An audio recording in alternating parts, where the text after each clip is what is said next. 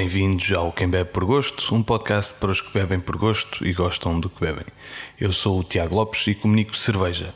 Hoje temos a companhia de Bárbara Simões, mas antes deixem-me pedir desculpa por um problema técnico.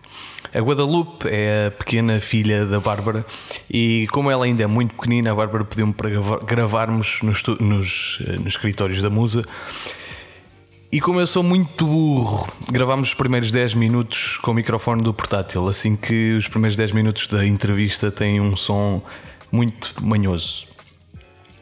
A Bárbara é gestora de comunicação e marketing na Musa. Começou a trabalhar em publicidade como redatora, mas rapidamente saltou para o escritório do lado e começou a imaginar e planear campanhas de publicidade, desde a estratégia à gestão de projetos.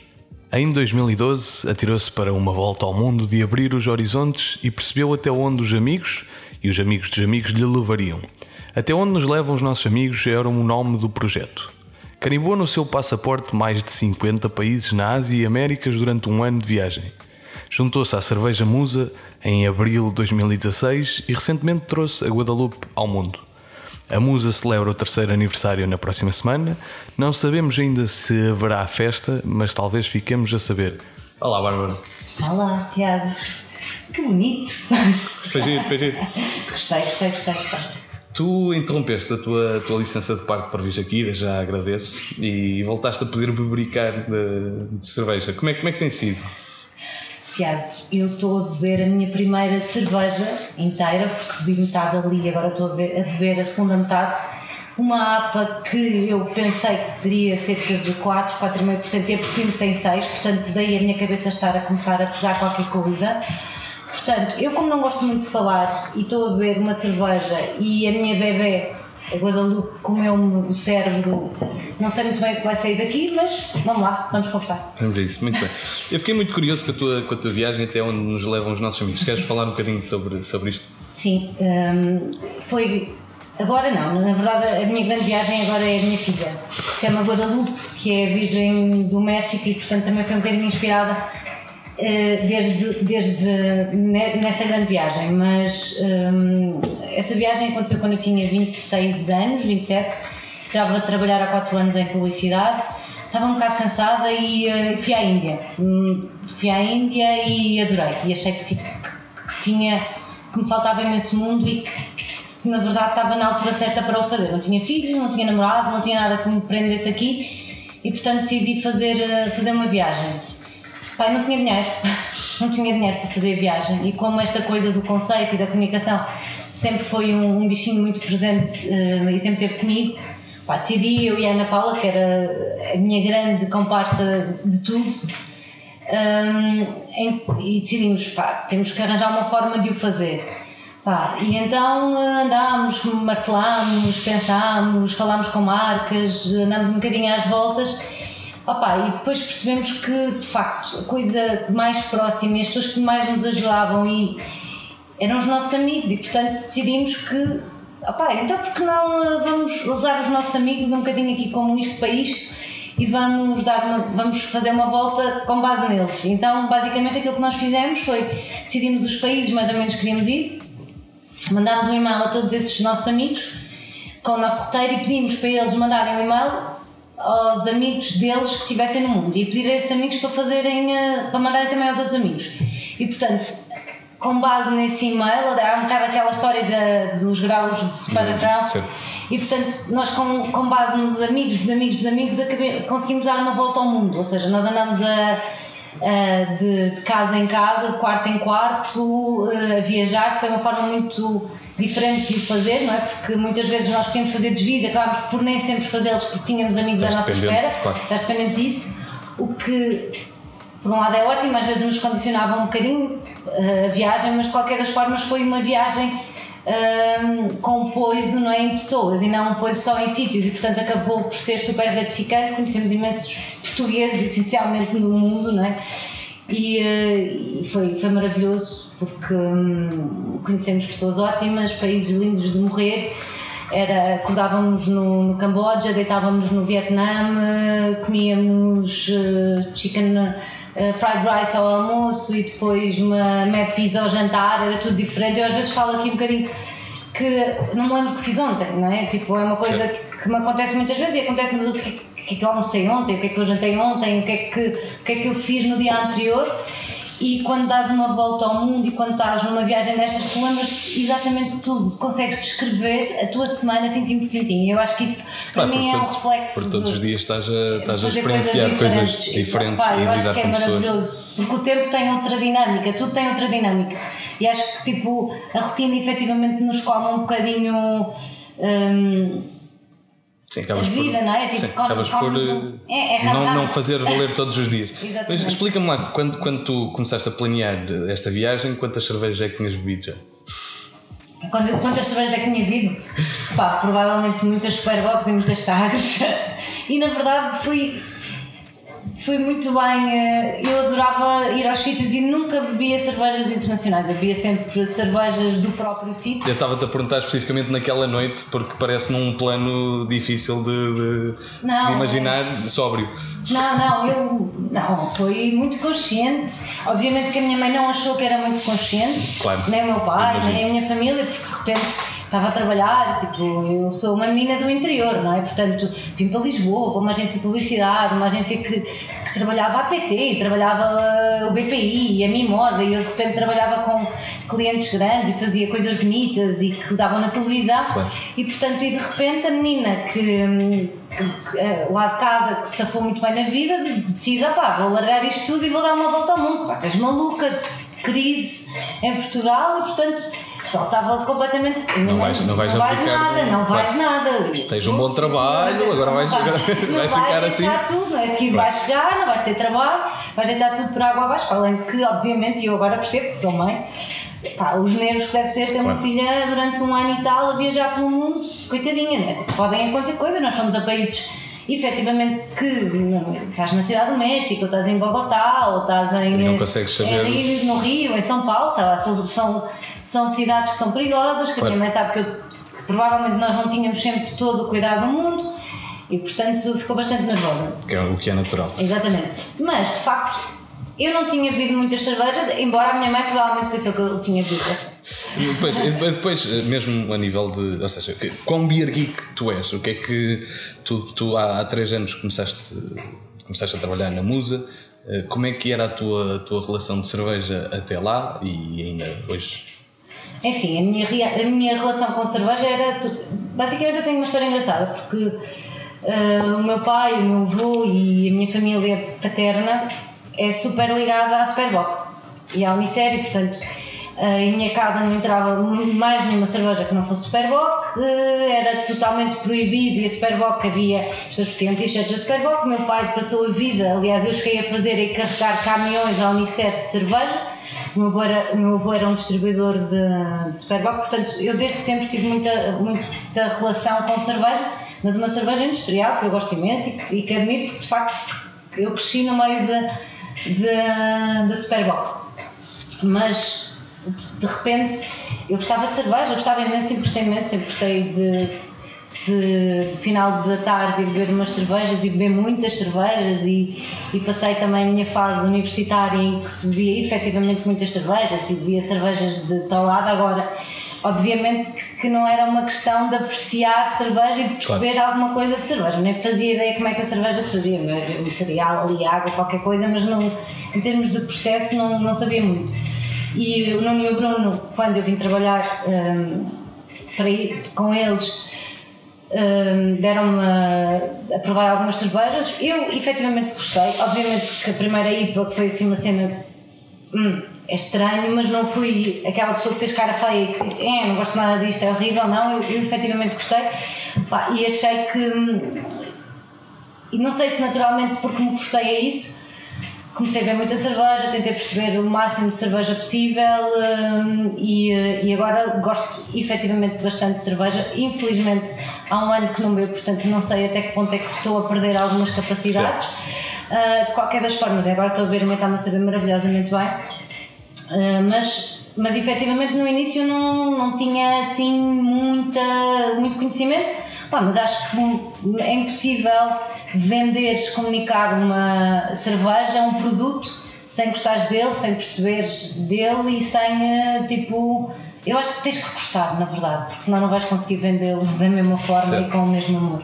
E também tens que ser exigente com eles. E portanto, eu acho que uh, eles às vezes diziam que era muito chato, tipo, era a pessoa que dizia, este não está exatamente igual, isto não sei o quê, eles, bárbaro, tipo, lá estás tu. Ah, esta cerveja, portanto, eu sempre fui um bocadinho chata, mas porque estou a vendê-la, estou a comunicar, estou a dizer que ela é melhor, portanto, tem que ser, claro. senão não me sinto legitimada para o fazer. Acho que é isso. Deixa-me só ver aqui e. Muito bem, eh, como, como eu sou nabo nisto, estamos, estamos a gravar na, nos escritórios da Musa, eh, fora do, do habitual, e como tal tive aqui umas, umas, algumas dificuldades técnicas e estava a gravar com o microfone do computador e não microfones eh, que me, que me levaram a, a, ir, a voltar, a regressar para, para ir buscar suportes e tudo mais. Por isso agora, agora sim teremos um, um som. Um, bastante mais decente. Mais decente. Sim, o, o, Tiago não estava no seu habitat natural. Isto te, eu, a culpa é minha porque eu é que pedi ao Tiago para vir cá, porque tenho a minha filha, a minha filha lá embaixo e agora poderíamos repetir tudo com uma voz com um som muito mais equalizado e muito mais bonito, mas efetivamente não tenho tempo e, e como tal vamos ficar metade com, com um tipo de som e outra metade com outro tipo de som, mas são coisas que acontecem, portanto. Vamos lá, Tiago. Muito bem, seguimos. então, tu, a, a, a, a Musa é uma das, uma, uma das cervejeiras com plano de negócios mais bem, mais bem definido, com uma linha de comunicação muito clara e bem planeada. Uh, tu entraste, uh, já a Musa estava em funcionamento, mas não há muito tempo. Quanta responsabilidade é que tu tens sobre uh, a comunicação e o que, é que, o que é que foi definido a nível de, de plano? Sim, o, o, o, plano de negócios é todo e o mérito é todo do Nuno e do Bruno. Uh, e, e, o eixo de comunicação da marca, ou seja, a ligação da marca à, musa, à música, é efetivamente também uma coisa. Um, quando eu cheguei já estava bastante definida, ou seja, eu quando cheguei à Musa ela tinha uma, um eixo de comunicação, uma coluna dorsal já bastante, bastante bem definida e identificada. Eu quando cheguei já havia, hum, havia três, a marca tinha um nome, a marca tinha três cervejas: tinha a Red Zeppelin, a Born in the IPA e a Mick Lager. Portanto, a partir daí, todas as outras cervejas e todo, tudo o que vem daí, o plano de lançamento da marca, eu já trabalhei, mas efetivamente eh, a identidade gráfica e a identidade e a personalidade da marca tinha sido definida antes. O que é que, que, é que de alguma forma eu também posso ter ajudado?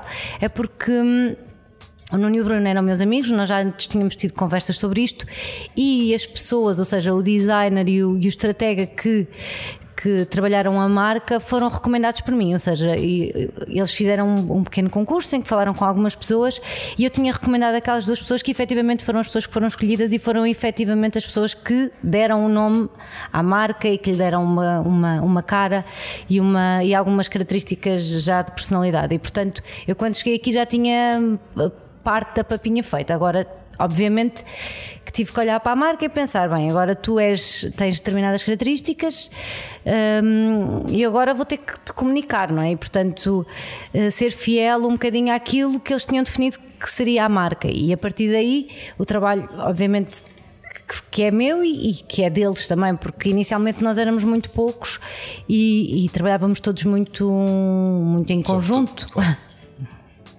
Sim, porque, hum, sei lá, nós éramos, eu quando entrei na, na Musa estava o Nuno, o Bruno e o André, que era o comercial aqui de Lisboa e havia um comercial no Porto.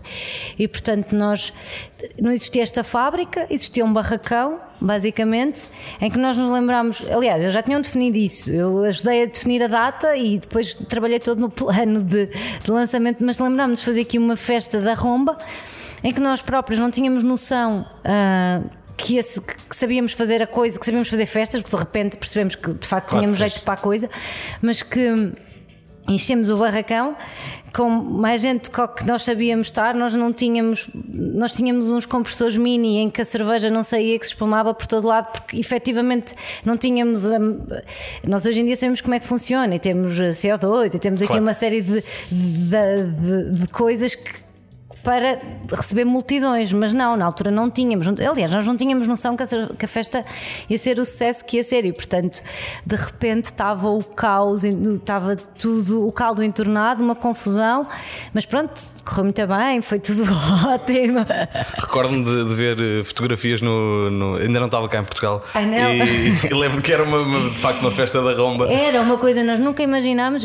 Nós tínhamos, imagina, eu, o Nuno, o Bruno e o André e o Zé, que éramos a equipa aqui da, da casa pensámos que estávamos a fazer uma festa para ter bastante gente, obviamente, nós não queríamos que isto fosse um, um fracasso, mas e, e, na altura contratámos uma produtora para fazer esta festa acontecer. E ela própria, que é uma pessoa super experiente, eh, com mega nome na praça, ela dizia que nós dizíamos, ah, vamos ter umas 500 pessoas. Ela não vão, não, tipo, não se preocupem, não, não precisam ter tantas máquinas, não precisam ter tantas pessoas, porque achava que efetivamente nós não iríamos encher aqui a coisa da maneira que, hum, que aconteceu, mas efetivamente encheu a casa. Eh, nós estávamos completamente atrapalhados porque hum, nós não tínhamos os barris todos atrás dos balcões e depois não conseguíamos passar, nós tínhamos que cruzar este, este barracão de gente, este mar de gente com barris às costas. Eu lembro-me de, de, ser a pessoa mais antipática do mundo. O Zé, que foi a primeira vez que teve, que trabalha no Porto, que foi a primeira vez que esteve comigo, diz quem é aquela miúda ditadora que vocês contrataram? Tipo, certo. porque ela é horrível, porque eu estava numa pilha de nervos a tentar fazer que isto, que isto funcionasse efetivamente, mas que, muito caótico, porque foi, estava mais gente do que nós estávamos a, à, espera, à espera, mas pronto, dores de crescimento. Hoje, hoje, hoje, em dia, como é que é o teu, o teu dia a dia? Ui, bem, o meu dia a dia hoje em dia é assim bastante atribulado. Uh, porque hum, a marca cresceu e efetivamente nós a, a, comunicação da marca, é, como deve ser a comunicação, é super um, 360, não é? E, portanto, nós estamos a lançar cervejas ao mesmo tempo que estamos a. Um, a comunicar uma festa que existe no bar, ao mesmo tempo que estamos a a filmar uh, coisas aqui para as redes sociais, ou seja, nós estamos, acaba por haver uma série de disciplinas e de ferramentas que nós utilizamos e que, e que trabalhamos na marca e, e que acaba por, uh, por tornar este dia a dia assim um bocado frenético. Eu trabalhava numa agência antes e quando trabalhas numa agência eu era, eu era account e, portanto, eu tinha recebia um briefing do cliente, passava o briefing aos criativos que me desenvolviam o trabalho e de repente eu via, achava se estava bem, se não estava mal, passava ao cliente. Depois havia alguém que ia fazer o design, alguém que ia fazer a produção do evento, equipa. alguém que ia tratar das redes sociais, alguém que ia fazer uh, o PR, o press release, de, de, as relações públicas daquilo. Depois tinha, ou seja, tinhas toda uma equipa a trabalhar para um, um projeto. Para um projeto. De repente, tu aqui tens vários projetos a acontecer ao mesmo tempo e neste momento somos duas pessoas, finalmente. Mas certo. no início era sozinha, portanto tu tens que hum, pensar na. tens de ter uma ideia, depois tens que concretizar a ideia, depois tens que ir fazer a ideia. Portanto, claro. tipo, no final tens um evento, tens que ir servir cerveja. Acaba, sim, eu acabava sim, normalmente, sim, tipo, pensava nele, mas depois já sabia que me calhava, ah, ias servir e depois tens que ir desmontar. E portanto, havia o, todo o processo acaba por ser. Hum, mas que é muito agir, porque de facto tens muita mais consciência de como é que as coisas funcionam e tens muito mais contacto com. Hum, com a realidade e com o público e percebes as pessoas gostaram, não gostaram, tipo, o que é que funcionou, o que é que não funciona. Portanto, eu acho que é, que é super importante e, e para mim foi. Eu nunca na vida aprendi tanto enquanto profissional como na musa, porque de facto tive que fazer muita coisa e tive, eu nunca tinha feito. Ops, nunca tinha feito um, um, um press release, por exemplo. Eu tinha aprendido na escola como é que se fazia, mas claro. eu nunca tinha feito. E, portanto, quando fiz a primeira festa, eu tremia por todos os lados porque eles lembraram-se que queriam fazer aqui uma conferência de imprensa. E eu pensei, meu Deus, tipo, como é, como é que eu vou trazer aqui 20 jornalistas a uma sexta-feira?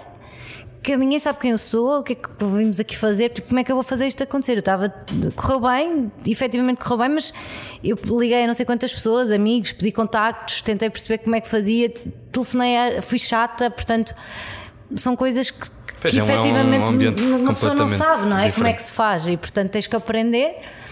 Mas é fixe porque efetivamente aprendes e, é, e muitas vezes é assim que, que consegues perceber onde, o que é que falha e como é que podes corrigir e essas coisas Claro. todas. Tu falaste em comunicação 360 e nós, como somos um, um podcast muito jovem e muito eh, 360, vamos, vamos eh, introduzir aqui, inclusive também, vamos introduzir aqui perguntas do público e começamos com uma pergunta do André Pintado que pergunta, deixa-me aqui encontrar. Qual é a tua musa favorita, seja cerveja ou inspiração? Hum, a minha musa favorita de, de cerveja. Pá, neste momento eu estou a adorar a que estou a beber, que é Filhos da Madrugapa. É um grande nome. Não acho que foi o Bruno que o deu, não, não tem nada a ver com isso. Damn it, fico lixada porque adorava ter inventado este, mas não.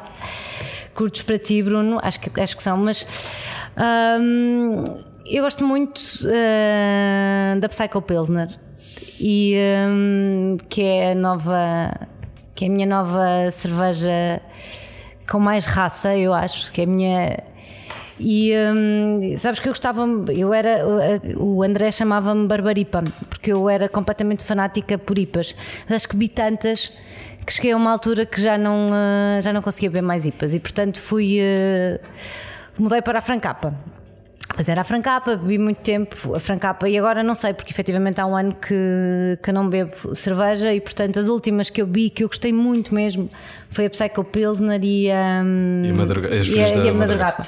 Quanto a musa fora, eu acho que é a minha mãe, efetivamente, é a minha mãe, porque é uma mulher assim de armas e que, e que desde sempre acho que me incitou a fazer estas coisas tolas e, e sempre me encorajou.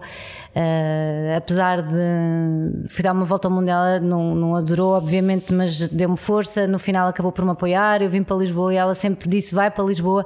Eu lembro-me de ser miúda e, e- e fui estupidamente para Direito. Tipo, que os pais di- podiam dizer: Fixe, tipo, filha, vais, vais estudar Direito. A minha mãe disse: Tu vais odiar isso, filha, tipo, não vais. E eu fui, obviamente, passado meio ano, decidi ir-me embora e mudar de curso. Mas pronto, mas foi a minha mãe tipo que não é o pai um pai típico tradicional provavelmente encorajaria uma filha a ir para direito e não para comunicação social não mas a minha mãe foi aquela mãe que me deu força sempre para o lado mais rebelde e endiabrado e mais criativo portanto acho que sem dúvida é a minha mãe Em relação a estes nomes, eh, a Francapa, Born in the IPA, eh, a Mick Lager, a Psycho Pilsner, Filhos da Madrugapa, achas que em algum momento estes nomes eh, acabam? Não, acho que não. Eh, Eu acho que hum, nós podemos podemos ter outros, outras variações, mas eu acho que o ADN da musa será sempre a música. Eh, eh, Porque hum, agora Existem trocadilhos suficientes para. Sim, nós há cervejas que já não hum, que já não são trocadilho, mas são nomes de músicas. Ou seja, nós fizemos uma colaboração com a Gypsy Hill e a cerveja chamava-se Bamboleo. Não tem nada, ou seja, é uma brin- é um, nós, nós juntamos a musa que era a música e, a- e os O gypsies gypsy, e é claro. fizemos uma bamboleo. Nós fizemos, eh, ou seja, eu acho que poderá em algum momento podemos esgotar ou podemos nos cansar e podemos achar que tipo, ok, já chega de trocadilhos, mas eu acho que não vamos perder a música. Honestamente, podemos ir com nomes de músicas, podemos ir, eh, podemos mudar muita coisa, mas acho que pelo menos a curto prazo não, não penso em, em mudar isso, honestamente, porque acho que é o ADN da marca, as pessoas identificam-se com ela. Às vezes nós, enquanto que nós estamos muito próximos e tu também estás, estás ali do outro lado da esquina e, e estás aqui connosco muitas vezes. Começas tipo, ok, já, já estamos um bocado cansados, tipo, já não há aquela uau que, que fiz, tipo, mais um. Não, mas tipo, já não, já nem sempre acontece eh, esse tipo de, de, de surpresa, mas acho que quem Faz parte quem do- faz parte do ADN da marca, tipo, ela é assim, de género, eu chamo Bárbara e portanto não vou ter que um bocado ser fiel ao meu nome até ao final da minha vida e é um nome tramado, tipo, e tenho que aguentar com ele, pá, a musa está toda ligada à música, agora olha, aguenta-te, não é? Claro. Portanto, vais ter que te reinventar, vais ter que ganhar se calhar outras formas, mas eu acho que a música faz parte do ADN e, e fará eh, parte até, até quando ela durar, espero que muitos e longos anos. Muito bem. Uh, outra, outra pergunta do, do, dos nossos fãs, no, nos seguidores do, do Instagram. uh, neste caso, o Diogo, o Diogo Abreu da Vilhoa e a Books and Beers fizeram uma pergunta muito parecida: que é o que é que vem primeiro, o nome ou a receita? Uh, vem sempre primeiro a receita. Vem sempre primeiro a receita, depois vem o nome. Às vezes. Nunca, por acaso acho que não quero, não, não acho totalmente parvo que aconteça um dia uma coisa diferente, honestamente. Um grande nome, vamos fazer esta, esta cerveja, mas, mas até agora acho que nunca, nunca aconteceu. Curiosamente, hum, nós, independentemente da cerveja, uh, hum, a cerveja que nós fizemos com o Diogo, que foi a musa da cooperativa, Exatamente. teria sempre, ela teria sempre alguma ligação ao Max e portanto, se calhar ele fez essa pergunta um bocadinho porque esse nome, ou seja, o universo já estava a ser falado antes, de, antes da própria receita, mas vem sempre primeiro a receita e depois é que, é que vem o nome. Esta, esta musa da cooperativa foi uma, foi uma colaboração com a, com a Vilhou, é uma, uma tangerine IPA, é precisamente o que eu estou a beber. uh, o que é que, o que é, em que consiste esta, esta colaboração e quão importante é fazer este tipo de, de colaborações com, com marcas? Bem, eu acho super importante um, em, termos de, em termos comerciais, obviamente, e no final das contas nós temos que, um, olhar para isto também nesse sentido, não é? Porque se a musa não se vender e, se não, e não tiver alcance, não vamos fazer isto muito mais tempo. E portanto, muitas vezes estas, estas colaborações têm esse, esse fim, e depois, para além disso Pá, é maravilhoso estas, um, estes intercâmbios de, de, de, conhecimento e, de, e esta troca de experiências e trazer para aqui o Diogo e o Eduardo e trazer a tangerina que é deles e o universo que é deles, o Max e, um, e a música deles, as características deles para a nossa fábrica e misturar aqui tudo um, e fazer aqui fermentar uma série de ideias novas. Um, eu acho acho que hum, as colaborações, nós tentamos não ser muito monocromáticos nas, nas colaborações que fazemos, porque de facto, tanto fazemos, nós fizemos uma colaboração com, com a Vilhoa, em que introduzimos a tangerina, em que introduzimos o Diogo aqui, que é uma que é ele, uma... também, ele, como é pequenininho, é fácil é, de introduzir. É fácil né? introduzi-lo. Eu, adoro, eu adoro o vídeo daquilo porque de facto o Diogo. Ele até, até não quica, ele, ele, ele, consegue ele entrar. Consegue, né? não, exatamente. Ele acho que vai para a madeira assim. Ele está lá tantas não, vezes. Mal. Ele costuma, vai, o, o, Eduardo, o Eduardo, como é, como é alto, tem, tem um, um allowance de bagagem maior e ele costuma ir lá dentro. Pronto, é isso. Eu acho que ele ia dizer que ele deve ir nos quiqués, já lá tantas vezes, é, vai lá, é, o Eduardo vai buscá-lo. Mas, mas sim, mas por exemplo, está a falar é madeira, mas depois nós temos outra, outra. Hum, estamos neste momento a lançar hoje uma cerveja com o Prado, que é uma cooking base, que é com. em que trouxemos quem? O Galapito, que é um dos chefes mais eh, emblemáticos da, da praça atualmente, em que, em que discutimos, em que ele também de alguma forma fez parte desta, hum, desta receita, em que introduziu uma alga e uma ameixa e, portanto, que foi discutido, isso foi tudo discutido aqui e depois surgiu uma. uma uma, cerveja também. Portanto, estas colaborações eu acho que são, são super ricas aprendemos todos um bocadinho e, e depois também permite-nos a chegar a públicos totalmente diferentes e que não chegaríamos muito provavelmente se não, se não acontecessem, não é? Acho que é isso. Aqui voltando um bocadinho atrás, ainda à Madeira, e uma, uma pergunta do Francisco Nóbrega através do Instagram também, uh, e não sei se tu tens resposta, um, que é como vem o mercado da Madeira, se vale a pena investir numa micro cervejeira eh, cá, neste caso lá? Na Madeira, eu, eu sabes que eu tenho. Uh, a minha filha é metade madeirense, o meu. Uh, grande amor é madeirense.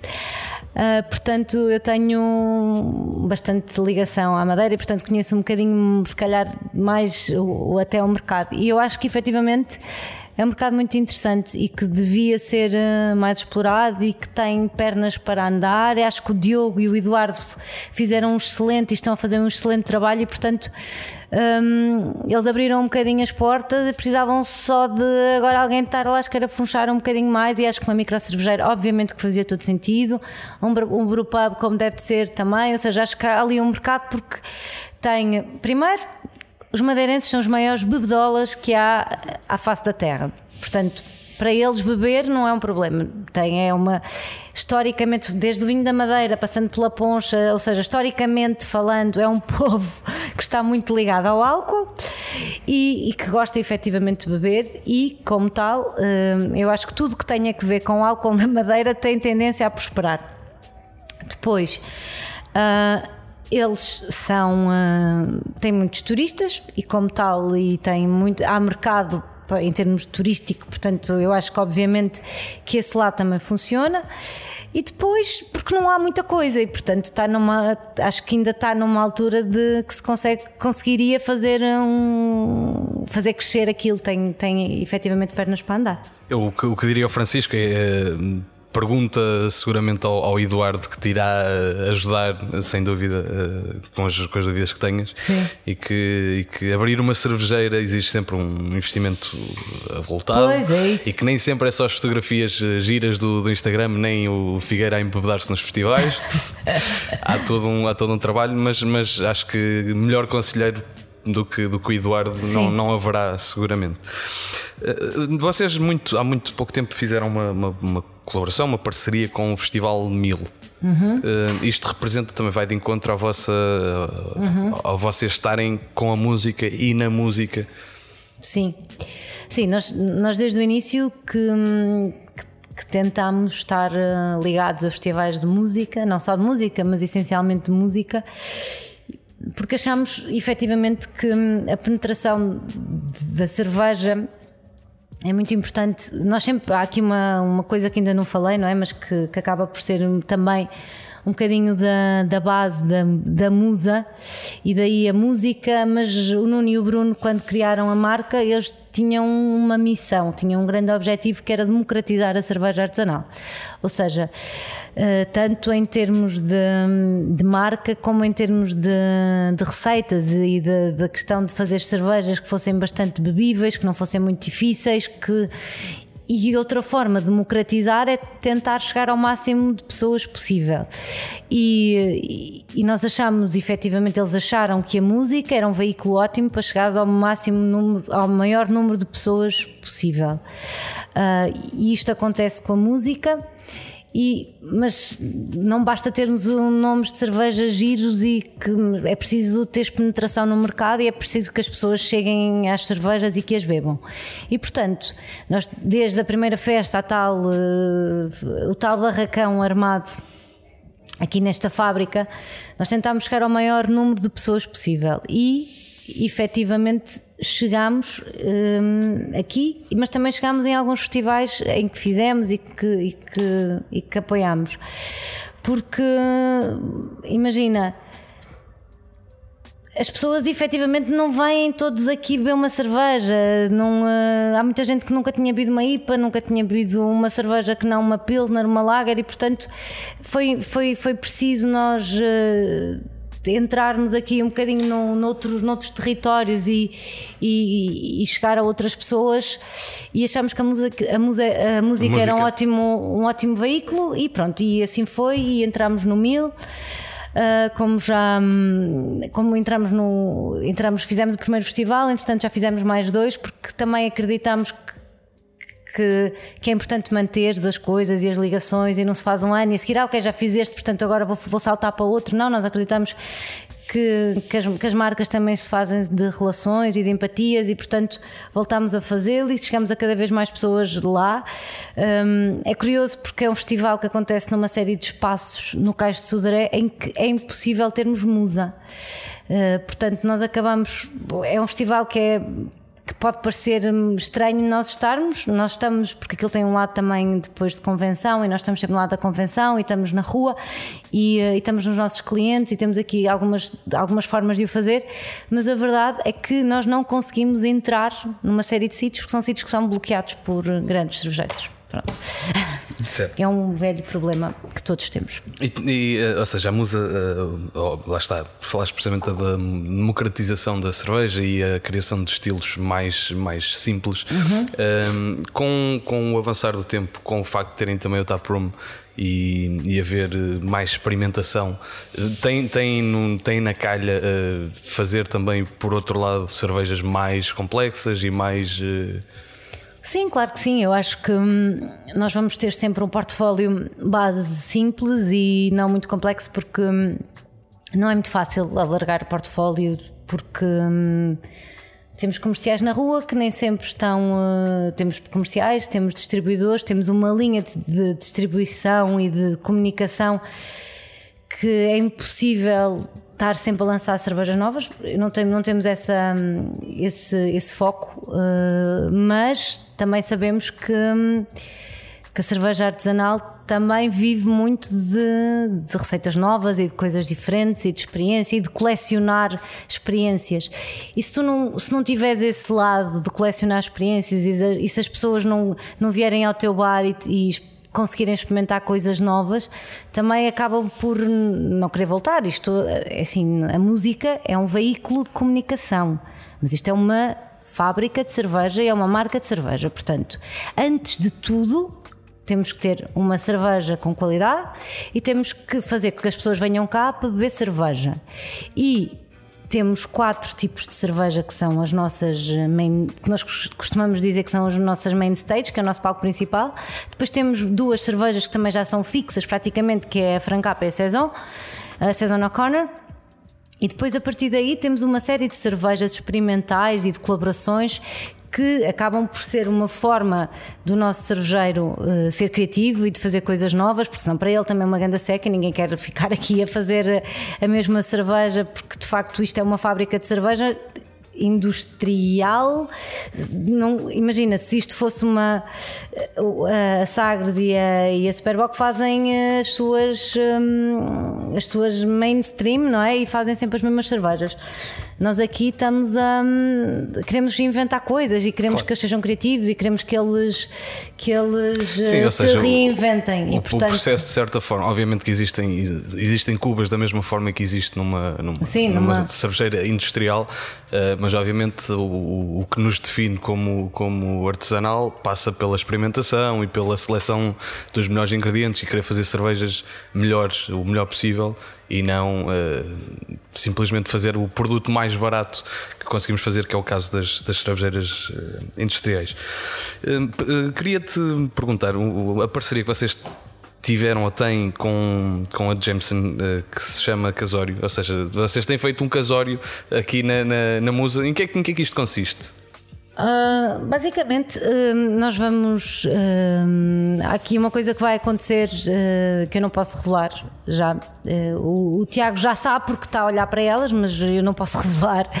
E, e, e portanto, o casório vai ter um propósito e, portanto, nós estamos a fazer isto. Isto é, agora não sei muito bem como é que eu vou explicar o, o, o fim eh, ou seja, como é que eu vou explicar o meio sem, sem ter um filho, não é? é como é que eu vou. É, o fogo de artifício, é, não é? Como é que eu vou falar do filho com... sem. Eh, mas pronto, vamos aqui. Mas basicamente um, a Jameson convidou-nos para, para, esta, para, esta, para esta parceria, para casar, para casar. Pedimos, pedimos em casamento. Uh, nós aceitámos e decidimos fazer uh, nove festas. Pronto, para, para celebrar esta. fazer nove bodas, para celebrar aqui uma festa a, esta. É uma festa. É, pá, sim, tem sido um bocado ciganado isto, mas pronto, então eh, nós. Isto tem um bocadinho que ver com a questão do, do whisky do Caskmates, não é? Porque eles queriam basicamente explicar um bocadinho que, que há o que há o whisky, o caskmates e que se bebe com cerveja, e portanto que isto que são coisas que naturalmente podem parecer que não casam, mas que casam. Ou seja, whisky e cerveja pode não parecer, não é um casamento óbvio, mas ele casa. E portanto, nós aqui também estamos a fazer casamentos que não são óbvios, juntar a, comunidade rock com a comunidade eletrónica, a comunidade do hip hop com a comunidade uh, do jazz, imagina. E portanto, são casamentos, combinações improváveis que a Jameson está a utilizar um bocadinho para explicar esta, esta relação que existe entre a cerveja e o whisky é um bocadinho isso, vai continuar, vai, vai ser até outubro e, eh, e daqui vai sair uma coisa que eu não posso dizer.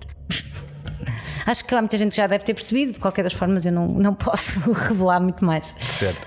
Um, em relação a estarmos aqui em Marvila e haver mais cervejeiras aqui nesta, nesta zona, um, nós pessoalmente Sim. trabalhámos, cooperámos uh, para a criação de alguns eventos. De que forma é que isto é importante um, para a comunidade e para, para a musa e para o bairro em si? Pá, eu acho que hum, isto do Lisbon Beer District, não sei se lhe posso chamar assim na verdade, mas acho que sim, eu não tenho outra forma de dizer, Tiago, não sei, vamos, vamos continuar a, a chamar-lhe assim. Isto é a linguagem, nós sempre que falamos inter- internamente sobre, sobre esta nossa parceria, este nosso filho em conjunto, chamamos-lhe assim, às vezes lá para fora não podemos chamar porque estamos aqui com problemas eh, legais relativamente a esta, a esta marca, de qualquer das formas, é assim que nós lhe chamamos, e, hum, e é de facto uma, uma parceria e é uma, uma amizade muito, muito bonita que existe entre, entre nós, a Dois Corvos, a Lince, e pelos vistos há mais pessoas que provavelmente brevemente- se, se brevemente se vão juntar a nós. Eu ainda não sei muito bem dessa história porque tenho estado um bocadinho ausente. E como tal, não sei muito bem o, o- o desfecho disto, mas de qualquer das formas é uma, é uma parceria muito bonita e que eu acho que tem de alguma forma ajudado a dinamizar o bairro, tem ajudado a dinamizar um bocadinho as nossas fábricas e as nossas cervejas e é tão giro que parece que há mais pessoas a quererem se juntar e, e as pessoas já, já associam efetivamente isto como o bairro da cerveja e hum, eu acho que é, De facto, é de a- continuar a fazer e fazer melhor e A fazer soma, a mais. soma das partes acabam por, por equalizar muito mais do que lá está do que as próprias partes, porque conseguimos chegar a, a um número muito maior de pessoas. Sim, nós as nossas festas aqui que é impossível eh, passear-se na rua, que não há cheias de gente, efetivamente nós também não sabíamos que, que isto ia acontecer assim, desta forma, mas mais uma vez nós conseguimos que. hum, que juntos fôssemos ainda mais fortes e fizéssemos ainda mais diferença e, e as pessoas vêm e bebem cerveja e, e- e é curioso, pelo menos eu não sei se sentes isso Tiago, mas eu sinto um bocadinho que é, as pessoas gostam cada vez mais da cerveja, inicialmente as pessoas estranhavam e às vezes eu via copos cheios na rua porque as pessoas não acabavam de beber a cerveja porque efetivamente era muito diferente do que aquilo que estavam habituados a beber e agora as pessoas chegam e pedem eh, estilos estranhos e Claro. querem experimentar e, e gostam e bebem até ao fim e partilham e portanto eu acho que este que este que esta comunidade que nós criamos aqui que, que ajudou a potenciar ainda mais isso, porque trouxe também pessoas que eram muito diferentes e o facto de nós também termos feito aqui festas em que também fizemos concertos e acaba, acabaram por vir pessoas que também não eram o consumidor típico da cerveja artesanal e que e que veio, gostou, surpreendeu-se e voltou, o que é bom e é por isso que eu acho que nós temos que continuar a, a trabalhar nesse, nesse sentido. Acho que nem sempre é fácil e todos sabemos que nem sempre é fácil porque todos nós temos um, o nosso O trabalho, dia-a-dia as normal, nossas exatamente. marcas e depois ter que ainda fazer uma coisa fora isso acaba por ser bastante duro, mas temos conseguido fazer e acho que, que é para continuar a fazê-lo. Muito bem, estamos quase a terminar. Eh, queria, queria perguntar eh, pelo terceiro aniversário se, se- o, que é, que- o que é que vai acontecer. Assim, eu não posso Não sei falar, se já podemos falar sobre isso ou eh, não. muito, muito sobre isso. Este podcast vai ser lançado dia eh, 7. Acho que sim, mas ba- basicamente há uma coisa que, que eu sei que já posso dizer, que vão ser hum, são três anos. Por isso vão ser três festas ah, em três sítios. Uma é aqui ah, em Marvila, na fábrica da Musa, e as outras duas vão ser ah, em, em dois sítios que, hum, que vão ser dois novos espaços da Musa. Basicamente, isto.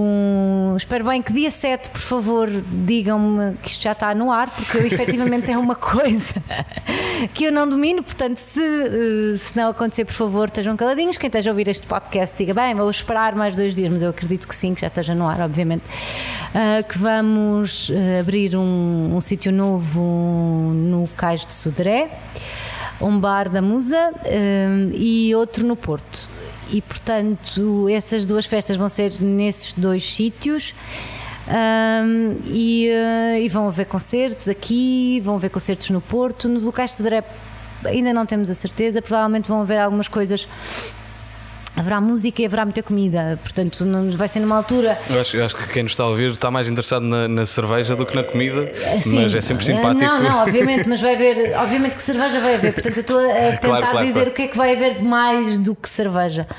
Ah, mas obviamente que hum, nós vamos estar, vai ser, eh, vam- vamos começar a dia 18 de maio, acho eu, e acabar a dia 1 de junho, são três festas e portanto a última já vai ser, eh, já vai coincidir um bocadinho com a Semana de Santos e portanto vai ser uma coisa na rua, vai ser uma coisa hum, que eu espero que que seja assim um, arraial e peras.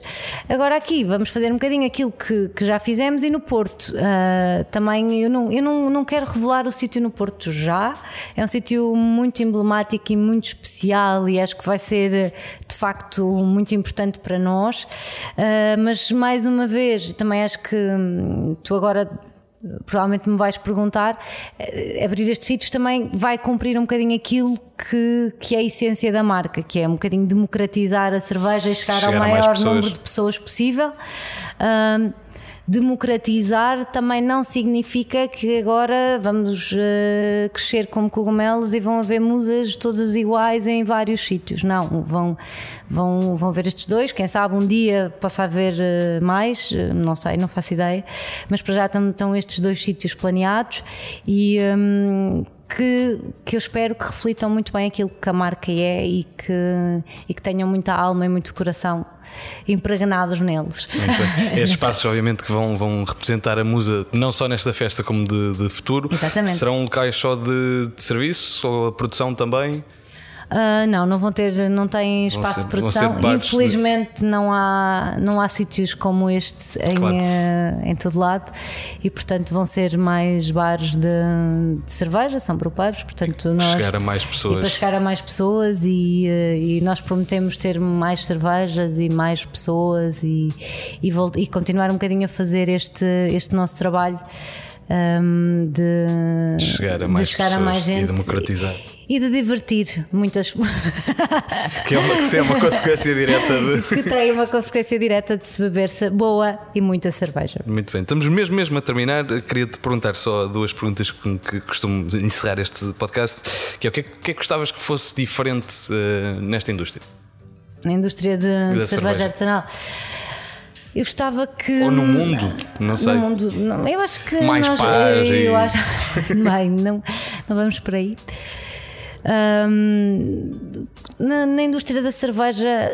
Eu gostava que, hum, que as cervejas industriais bloqueassem um bocadinho menos hum, o crescimento da, da cerveja eh, artesanal e porque hum, efetivamente isto é uma coisa que, que não acontece em todos os sítios do mundo. Aqui em Portugal, efetivamente, nós somos bastante bloqueados e é, e é muito difícil chegarmos a determinados pontos e chegarmos a determinadas pessoas e a determinados sítios porque não dá, porque há contratos, há litragens a cumprir, há uma série de fatores e, portanto, eu acredito que não será uma. Que não será para sempre, porque eu acho que o público vai ditar esta mudança, ou seja, o próprio consumidor vai, vai pedir cerveja artesanal em vários sítios e, como tal, exigir vai começar a exigir e variedade. as pessoas vão ter que responder a isso e as cervejas e portanto hum, eu espero um dia poder ir ao Music Box, poder ir ao Lux, poder ir hum, ao Ramiro e beber uma cerveja como deve de ser, não ter que beber uma cerveja industrial, não ter que beber ah, sempre a mesma receita, porque eu chego lá e eu tenho não sei quantos whiskies, não sei quantas vodkas, não sei quantos gins e tenho uma cerveja, pá, não faz sentido absolutamente nenhum. E é uma coisa que me deixa triste, que eu não queria, eu acho que é, que é uma luta de todos nós, mas obviamente que vai ser com a implementação da cerveja no mercado e com, as pessoas, com o consumidor a pedir mais, que isto vai, vai ter que mudar um dia, eu acredito que sim, mas pronto, mas que para mim é, o grande, é um grande problema e é aquilo que me deixa mais triste do mercado de cerveja em Portugal. Por outro lado, o que é que mais gostas nesta indústria?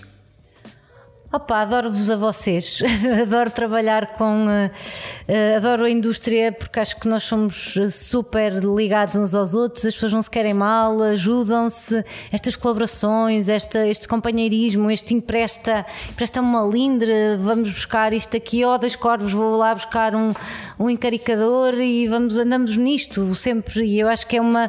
Como é uma indústria que está a começar as pessoas estão muito ligadas e, eh, e são muito amigas e ajudam-se muito.